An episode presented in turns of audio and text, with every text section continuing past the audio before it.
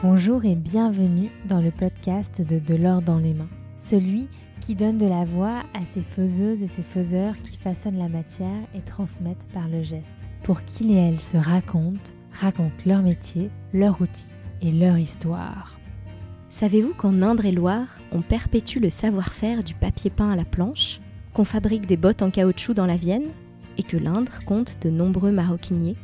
Moi, c'est Philomène, le temps d'une saison avec la Nouvelle République, on vous emmène à la découverte des savoir-faire et des talents locaux. Bonne écoute Pour ce premier épisode, nous nous rendons à Tours dans l'atelier Dauphard, qui est le seul atelier de papier peint sur mesure en France. Il a été créé par François-Xavier Richard, un artiste touche à tout qui s'est pris de passion pour le papier, au départ un peu par hasard. Son idée allier les techniques traditionnelles aux outils modernes pour reconstituer des papiers peints d'époque, mais aussi créer de nouveaux modèles personnalisables à l'infini. Aujourd'hui, l'atelier Dauphard multiplie les projets dans le monde entier, depuis les murs de maisons d'écrivains à ceux d'une antique pharmacie d'Italie, en passant par des décors de cinéma ou des collaborations avec des artistes contemporains. Pour nous raconter cette belle histoire de papier, nous sommes avec François Xavier, fondateur donc de l'atelier, et sa fille Héloïse, designer et cofondatrice des éditions Dauphard. Bonjour. Bonjour. Bonjour. Alors, François Xavier, est-ce que vous pouvez peut-être commencer par nous raconter euh, d'où vient le papier peint? Euh, le papier peint, c'est une histoire qui est assez récente puisque on parle de papier peint à partir de la deuxième moitié du XVIIIe siècle. Avant, on appelle ça le papier dominoté ou papier de décoration. Et donc, euh, qui apparaît fin XVIIe siècle à peu près et qui a été qui a subi des évolutions très importantes notamment à partir de 1840 avec la mécanisation et qui s'est terminé avec ce qu'on connaît beaucoup depuis euh, les années 50 euh, un matériau de décoration surindustrialisé euh, et qui fait qu'il peut rebuter pas mal de gens. Donc voilà. À la base le papier peint c'est pas le truc le plus sexy qu'on ait créé mais son origine est très intéressante. Et c'est la croisée de plusieurs techniques et de plusieurs univers, de la gravure sur, euh, sur bois, de la fabrication du papier et de diverses transformations, notamment pour imiter le tissu avec des effets de velours, etc. Donc c'est un peu tout cet héritage qui va créer ce qu'on appelle aujourd'hui le papier peint. Comment est-ce que vous êtes tombé dans le papier? Comment vous avez découvert ce matériau et, et vous en êtes venu à travailler sur cette matière?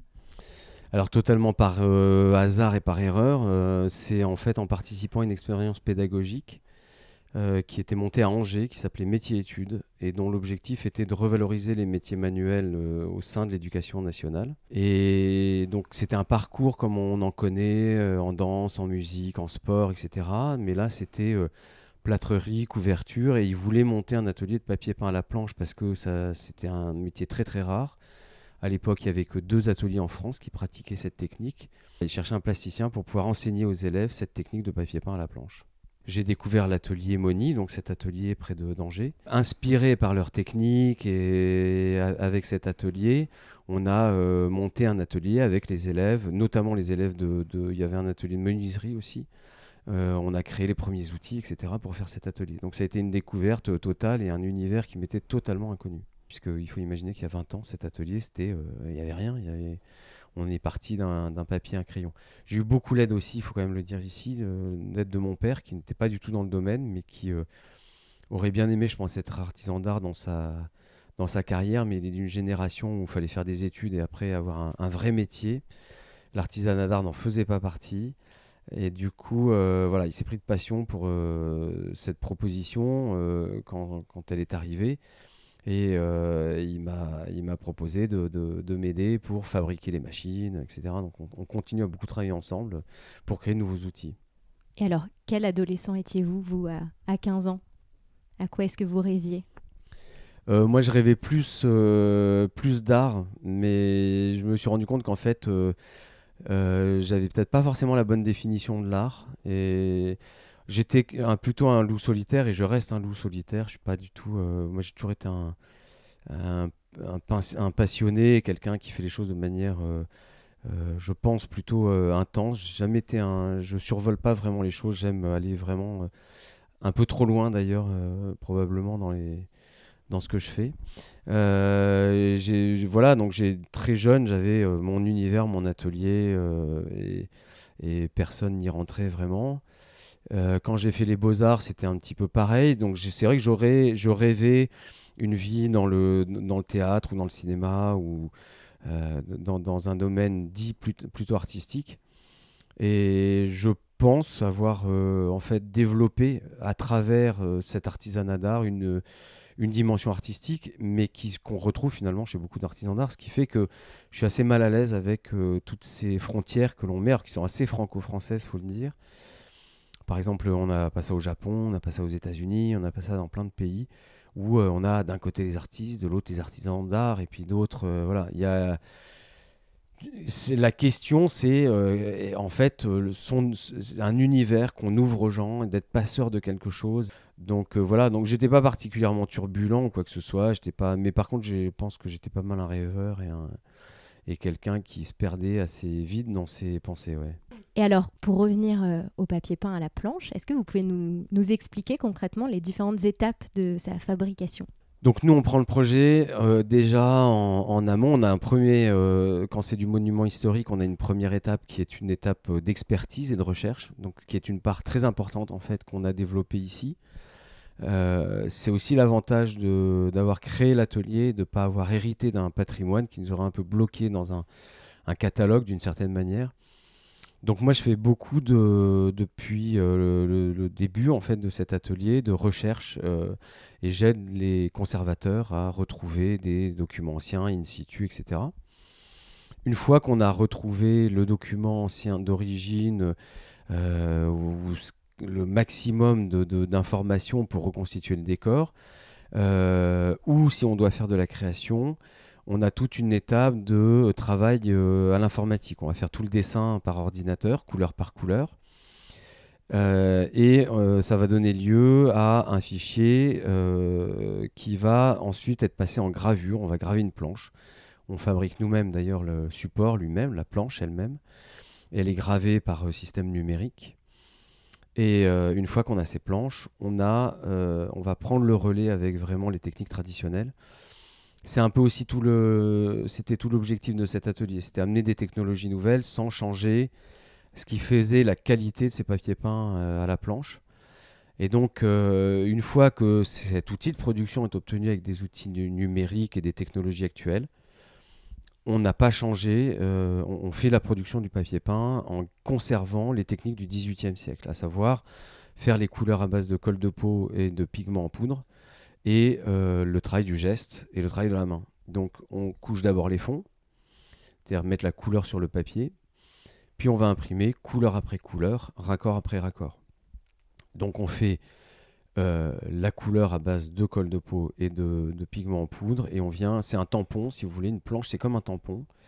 On trempe ce tampon dans la peinture et on vient l'appliquer sur le papier avec un système de repérage. Et donc on va imprimer la première couleur sur tous les rouleaux, laisser sécher, rerouler, euh, enfin rouler les rouleaux, changer la planche, changer la couleur, etc., etc., jusqu'à parfois 25, 30, 50 passages s'il faut sur le papier. Et aujourd'hui, donc, vous travaillez euh, en famille, notamment avec votre fille, Héloïse. Vous, quel est votre, euh, parcours? Et comment vous en êtes venu à travailler dans l'atelier familial? Alors à l'origine, euh, c'est vrai que c'était un peu par hasard euh, avec mon grand frère qui aussi a fait une formation de design. Euh, on venait de manière un peu improvisée dans l'atelier. Je pense qu'on était un peu fascinés par, par cet univers, par les odeurs de peinture, les couleurs, tout. Et au début, on ne pensait pas revenir à l'artisanat par la suite. Donc on voulait au départ être plus du côté création, design, architecture. Donc on a fait un parcours plus, plus art appliqué, mais euh, sans cette spécialité de l'artisanat.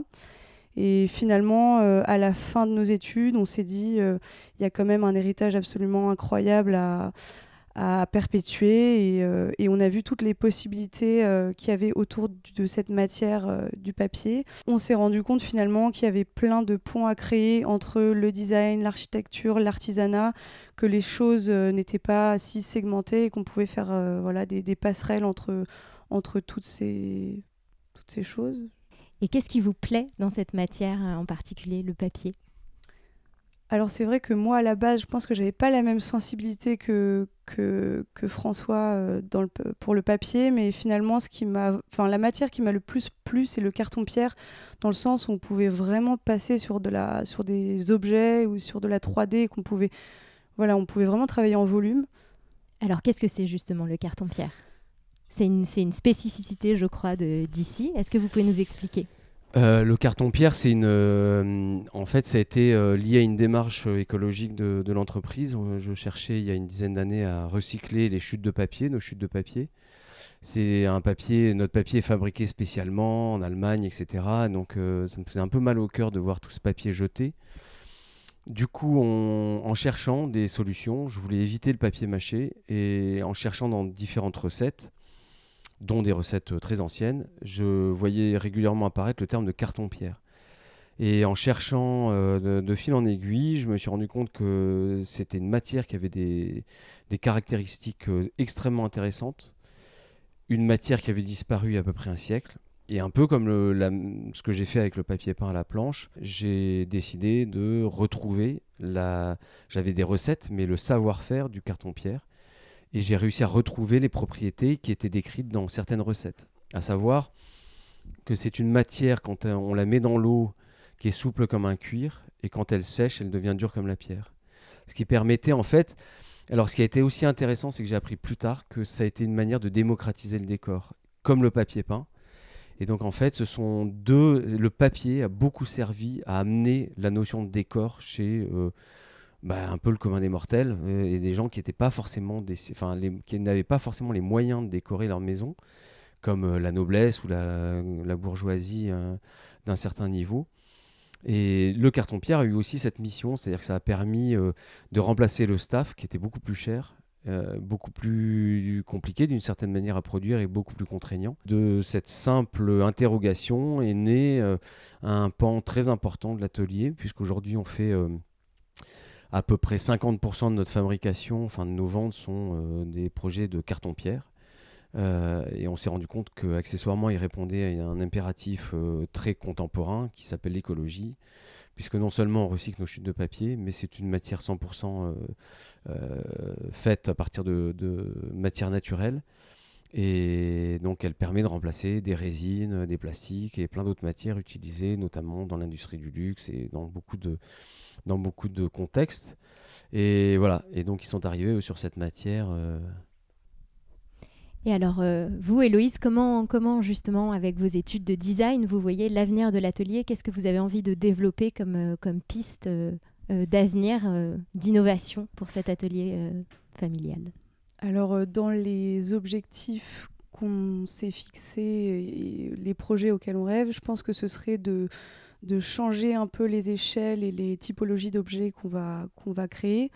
Euh, on aimerait voilà, dessiner du mobilier, on aimerait pouvoir le développer, on aimerait, voilà, être, euh, être pleinement designer et on aimerait en fait monter une espèce de laboratoire dans lequel on pourrait euh, décliner le carton-pierre sous plein de formes. Donc l'imprimer en 3D, le tourner comme de la céramique, le couler, le voilà.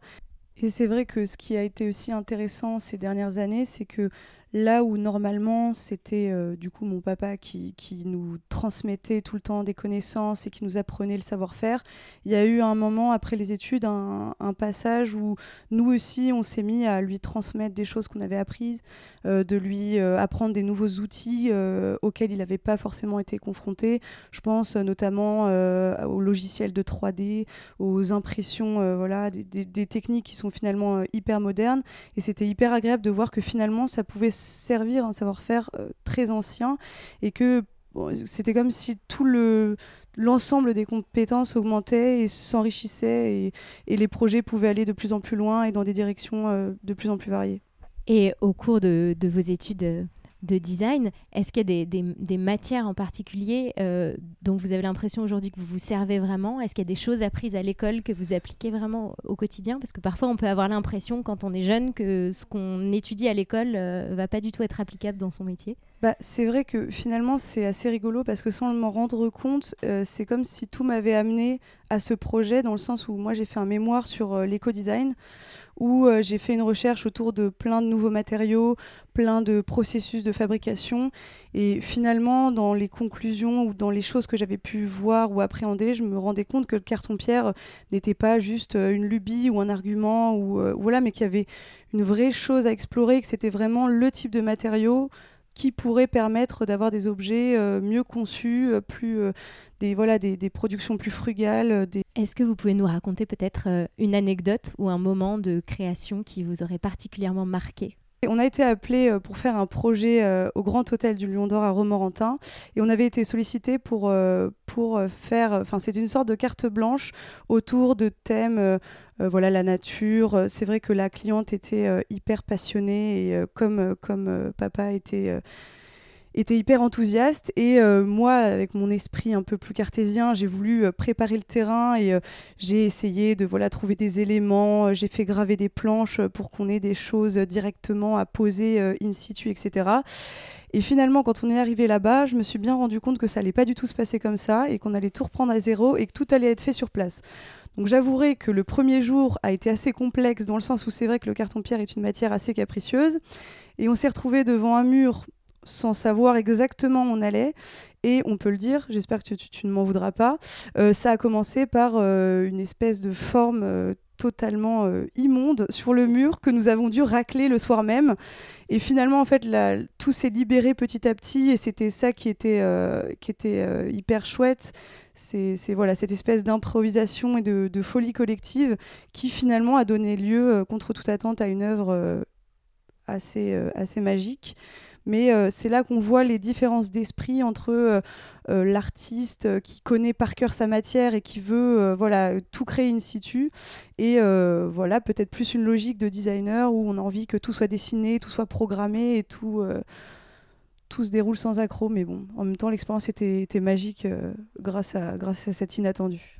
Donc l'importance du dialogue euh, entre les métiers, entre les expériences, entre les générations. Que pour le coup, sur nos manières d'échanger, de procéder au niveau de la création, je trouve que c'était la parfaite représentation de, de, de, la façon dont on fonctionne et la façon dont ça peut se mélanger. C'est vrai que moi, je vais peut-être plutôt avoir tendance à, te ramener sur Terre et toi, tu vas m'emmener dans des choses complètement barjots que j'aurais jamais envisagées et tu, tu vas me dire, euh, n'aie pas peur, on y va et tu me prends par la main et, voilà. Mais c'est sûr que de base, je suis peut-être un peu plus frileuse que toi, euh, mais c'est ça ce qui est génial. Donc ici, c'est un, atelier de papier peint sur mesure. Donc ce, sont beaucoup des commandes, à la fois euh, de monuments historiques ou de particuliers. Et vous travaillez avec énormément de, sur des commandes très variées. Est-ce que vous pouvez nous dire sur une année, par exemple, euh, la diversité de, projets sur lesquels vous travaillez? C'est vraiment deux années ne se ressemblent pas. C'est ce qui est génial. Je pense que c'est ce qui fait aussi que l'équipe euh, est portée parce que elle est portée par chaque projet.